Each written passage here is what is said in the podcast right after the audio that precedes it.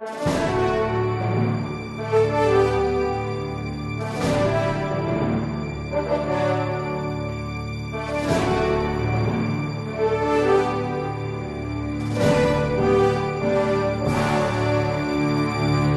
pessoas que vivem em estado de pecado podem receber o batismo? Bom, esta pergunta nasce da consulta de um sacerdote que entrou em contato com o nosso site e explicou a situação de uma jovem que vive amaziada com um rapaz. Ela gostaria de receber o batismo, mas não está em condições ou não quer se casar com o seu companheiro. E então, o que fazer?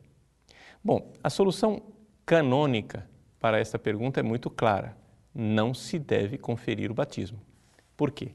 Porque o Código de Direito Canônico nos recorda, no, no, no cano número 865, parágrafo 1, que para que os adultos sejam batizados, é necessário que eles sejam instruídos na fé e nas suas obrigações cristãs e tenham sido provados pelo catecumenato na vida cristã. Então aqui não é o caso, porque porque ela não está demonstrando que está disposta a seguir a vida cristã. E para a vida cristã é necessário que a pessoa abandone a prática do sexo fora do sacramento do matrimônio. Então, sexo não se pratica fora do sacramento do matrimônio. Isto que está no Código de Direito Canônico é explicado pelo próprio Catecismo da Igreja Católica, no número 1248, que cita o Concílio Vaticano II no decreto Ad Gentes. E nesse decreto se diz com toda clareza que os catecúmenos devem ser iniciados no mistério da salvação e introduzidos na prática da vida evangélica. Então, esta é a realidade. Deve haver uma mudança de vida real para estas pessoas. Essa é a razão jurídica. Mas como explicar pastoral, eh, teologicamente esta realidade e como resolver o problema pastoral? Bom, são duas coisas diferentes. Em primeiro lugar, a questão teológica. Santo Tomás de Aquino nos explica na Suma Teológica na terceira parte, questão 68, artigo 4, o seguinte: que os pecadores não deveriam ser batizados, e mas se eles forem batizados, o batismo será válido, mas não frutuoso. Isso por uma razão teológica muito concreta. O batismo, ele tem dois efeitos. Um é imprimir o caráter, o selo de que aquela pessoa foi incorporada à igreja. Outro efeito é o transmitir a graça santificante. Uma pessoa que recebe o batismo, mas não está arrependida de seus pecados, ela recebe o caráter, mas não recebe a graça santificante. E aqui, para que nós entendamos como é que a graça santificante pode ser transmitida pelo batismo, nós temos que compreender o seguinte, que nós estamos falando de um adulto. O adulto, ele tem pecados pessoais, além do pecado original. Quando uma criança é batizada, ela não tem pecados pessoais, por isso ela não precisa se arrepender para receber a graça santificante. O pecado original não se arrepende. O pecado original não foi feito por mim, então não tenho que me arrepender dele. Foram outras pessoas que cometeram o pecado original. O batismo apaga a culpa do pecado original sem a contribuição do meu arrependimento.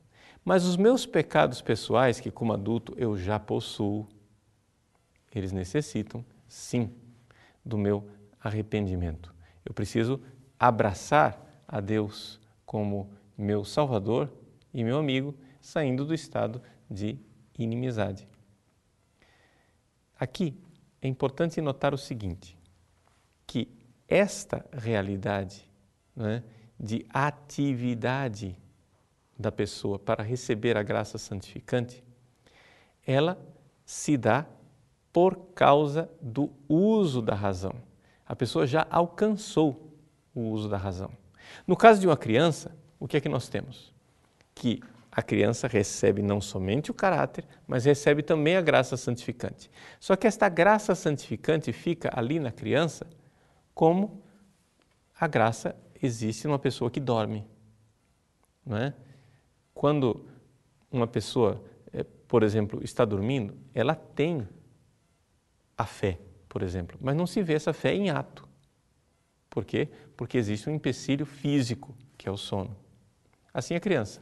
A criança tem um, um empecilho físico, que é a sua idade. Ela não pode pôr aquela fé que ela recebeu infusa no seu batismo em ato. Então nós temos que distinguir, recorda Santo Tomás no artigo 9, entre a fé enquanto virtude, hábito, e a fé enquanto ato, exercício. São duas coisas diferentes. Bom, então, como resolver pastoralmente a questão desta jovem que quer ser batizada? Santo Tomás responde no artigo 3, dizendo assim: que nós não devemos nunca adiar o batismo das crianças e das pessoas que estão em perigo de morte. Mas o adulto deve-se sim adiar o batismo, por quê? Porque esta pessoa que já manifestou o desejo do batismo, ela, de alguma forma, já está caminhando para a salvação mas é necessário que ela demonstre não é, a vontade de mudar de vida e de abraçar a fé. E isso se faz pela aprovação do catecumenato. Estamos falando então aqui de uma valorização da realidade do catecumenato, como de fato, até pastoralmente, se é, tem feito ultimamente com depois do Vaticano II, a edição do Ritual de Iniciação Cristã de Adultos, uma valorização do catecumenato adulto, que é muito importante. Por isso, não devemos ter medo de, quando se trata de um adulto, de adiar a recepção do batismo até que tenhamos, de alguma forma, é, demonstrado que aquela pessoa não irá reincidir na sua vida pagã anterior. Essa prática pastoral não é uma prática pastoral recente. Se nós formos ver a vida de São José de Anchieta, nós iremos ver que muitas vezes São José de Anchieta, o padre Manuel da Nóbrega, pregava aos índios, os índios pediam o batismo, mas ele não concediam, eles não concediam o batismo até que não tivessem um período de provação e de certeza de que os índios não iriam recair na sua vida de pagãos. E só conferiam imediatamente o batismo no caso dos moribundos, ou seja, das pessoas que estavam diante de um iminente perigo de morte. É assim que a igreja não deixa de acolher aqueles que querem sinceramente se unir a Cristo. Mas para que haja sinceridade, é necessário rejeitar a vida de pecado.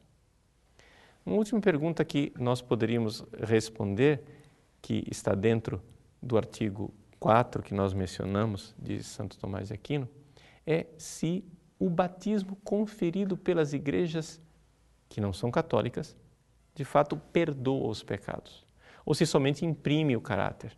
Não é? Você se lembra, o batismo faz duas coisas, imprime o caráter e transmite a graça. Nas igrejas não católicas, se transmite a graça? Santo Tomás responde dizendo que não. Nas igrejas heréticas não se transmite a graça. Por quê? Ele supõe que uma pessoa que está numa igreja herética é culpado do crime e do pecado de é, heresia. E, portanto, que não abraçou a fé verdadeira e a fé da Igreja Católica. No entanto, essa resposta de Santo Tomás, embora seja verdadeira, nós teríamos que acrescentar uma nota de rodapé.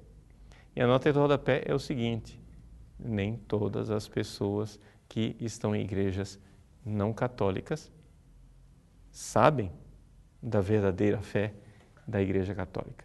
Portanto, nós temos que pensar na possibilidade da ignorância invencível. E no caso da ignorância invencível, a pessoa não é culpada. Ela abraça a fé em Jesus Cristo, não é uma fé integral, mas aquela parte da fé que ela rejeita não é por culpa dela, porque não é uma ignorância por negligência e nem é uma rejeição formal. Trata-se, às vezes, de ignorância invencível.